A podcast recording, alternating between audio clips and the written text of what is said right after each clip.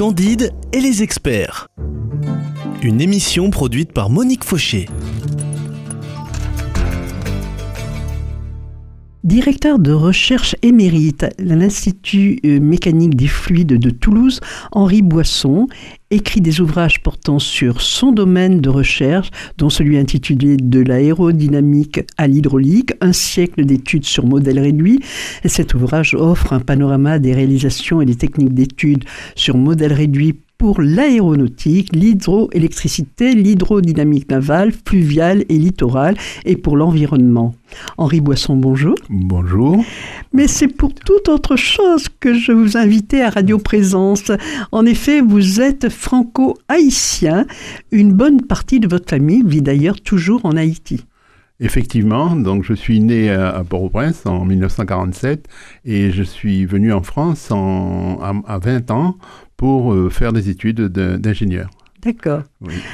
de, très, de brillantes études même. Alors il est bon de rappeler que même si Haïti a été le pays, le premier pays à avoir pris son indépendance à l'égard de la France, nous avons conservé avec cette île, je dirais, des liens de sang, de langue et de religion. Oui, tout à fait. Haïti euh, a gardé d'abord la langue française comme langue euh, officielle, parmi les deux langues, euh, le créole. Donc peut-être on, on, reparlera du, créole dans, au cours de nos discussions. mais la, la, présence française a été très très forte jusqu'à maintenant. D'accord. Mm. Alors, tout tout simplement, est-ce que vous, vous, pourriez, pour nos auditeurs, situer Haïti. Alors évidemment, oralement, c'est mieux avec une carte, mais là... Euh, Haïti fait partie des, grandes Antilles, donc euh, ça se trouve déjà en Amérique centrale, dans le golfe du Mexique.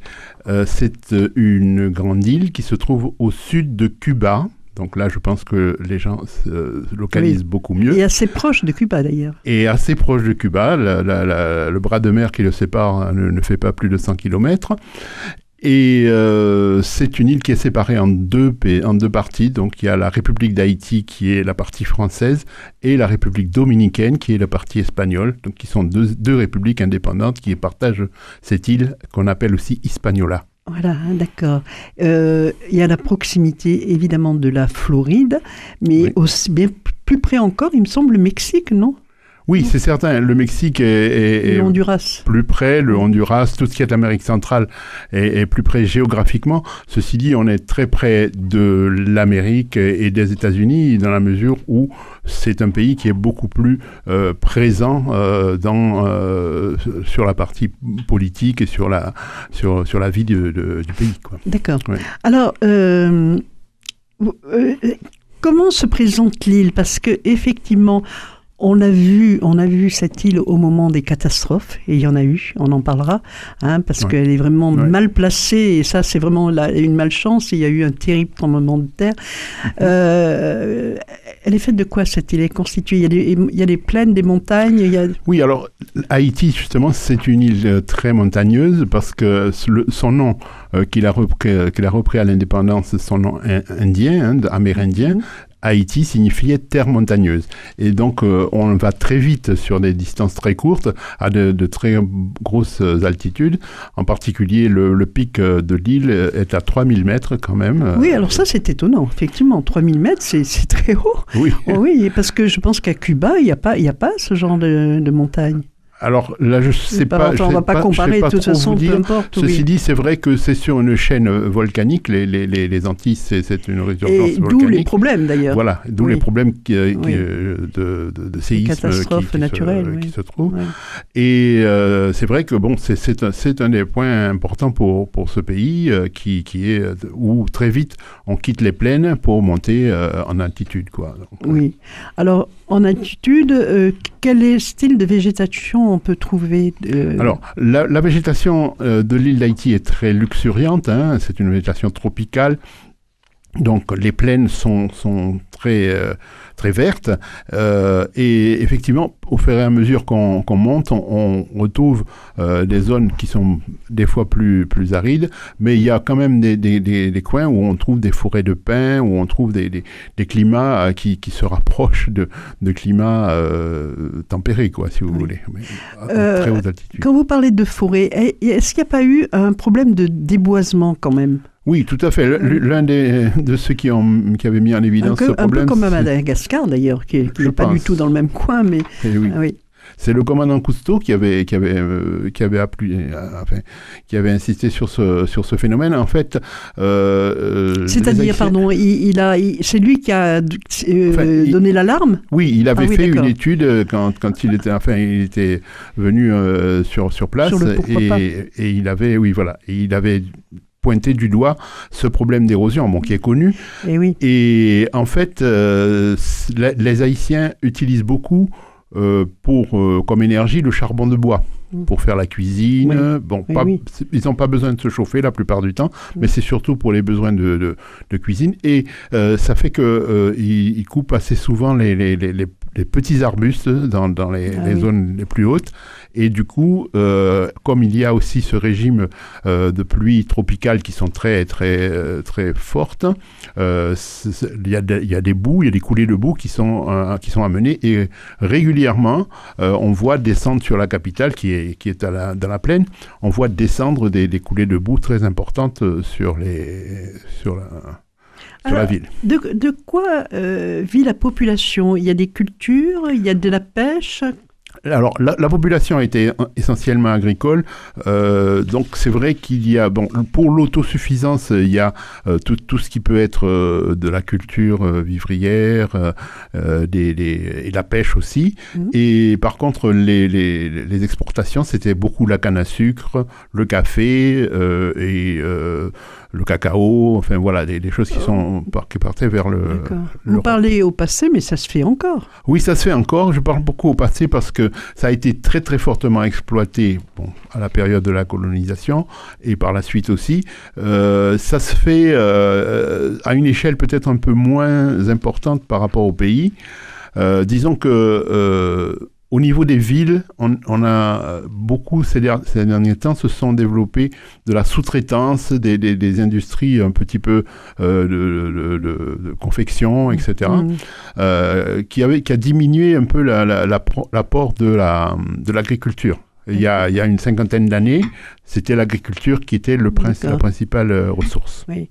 Et il y a euh, de l'élevage, il y a la, pêche aussi. À une époque, moi, on ah, m'avait parlé de, de chalutiers en particulier qui. Oui, comme c'est comme c'est une île et qu'elle est, elle est très poissonneuse, donc c'est, les, les, gens du bord de mer vivent beaucoup de la, de la pêche et il y a pas mal de, disons, on dirait que c'est la pêche artisanale la plupart du temps.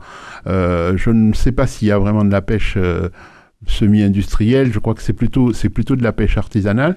Pour la euh, population pour la population. Moi, quand j'étais en Haïti, euh, le, la consommation de poissons était beaucoup plus forte au niveau des côtes et pas tellement à l'intérieur des terres, hein, parce que c'était un problème de, de, transport et puis de, chaleur aussi, hein, de, conservation. Tout à fait, parce que oui, oui évidemment. Oui, le, climat. Alors le climat, il est essentiellement tropical, donc il y fait entre 25 et, 35 degrés tout le temps. Mais euh, bon, euh, quand on est en, en plaine, donc euh, au bas de la ville, ça peut être très, ça peut être très chaud. Alors comme dans, tous ces, dans toutes ces régions, il y a une saison sèche, une saison pluvieuse. Hein. La saison pluvieuse est moins chaude mais c'est quand même, euh, on reste toujours dans des températures euh, tropicales. Ça, c'est le côté intéressant aussi. Oui, oui, puis on fait moins de dépenses pour les vêtements. oui, c'est ça, c'est ça.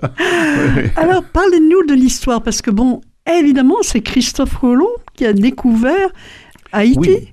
Il croyait que c'était que c'était l'Inde, non? C'est pas. Voilà, c'est-à-dire son premier voyage, c'était pour trouver les, les, les Indes, ce qu'il appelait. Les... Après, il les a appelés les Indes occidentales, mais il pensait être arrivé au niveau des Indes. Et euh, quand il a découvert, donc euh, Haïti, c'est la première grande terre qu'il a découverte, hein, parce que euh, oh. il avait découvert d'abord une petite île qu'on appelait Salvador.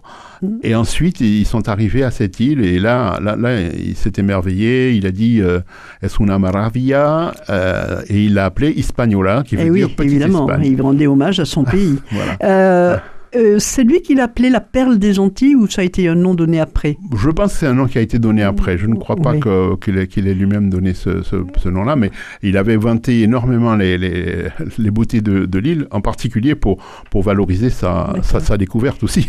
Alors, quelle population se trouvait dans Haï- en Haïti quand Christophe Colomb a débarqué Voilà, alors là, c'était essentiellement des Amérindiens, euh, des, des- des- des Indiens des Caraïbes, là, c'était, c'était le- C'est eux les Taïnos les, les, les Taïnos, c'était il y a les Ararois et les Taïnos, hein, c'était Ouais. deux, deux, deux, deux ethnies.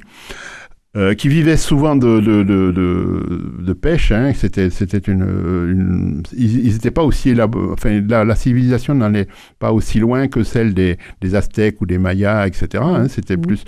Et par contre, bon, euh, la- le, le choc euh, de a été très très grand entre les, les colons qui sont arrivés et puis la, la population locale, quoi. Oui.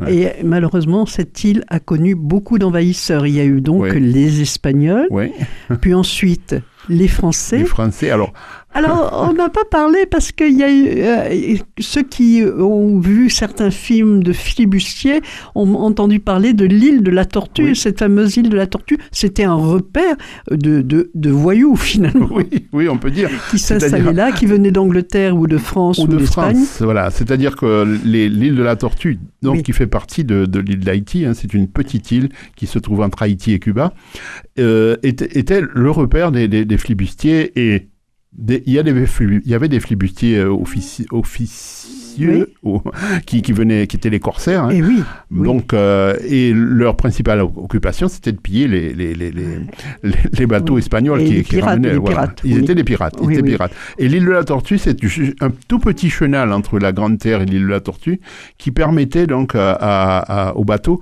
de se, de, de- de se mettre à l'abri très facilement. Et, donc, euh, les- quand les Espagnols voulaient, les poursuivre, ils rentraient dans cette île Et se et, ils se cachaient. Et petit à ils sont, descendus dans la Grande Terre. Alors, nous laissons nos auditeurs à l'île de la Tortue. Je pense qu'il y a pire comme lieu. et nous reprenons euh, la semaine prochaine. Merci. Merci beaucoup.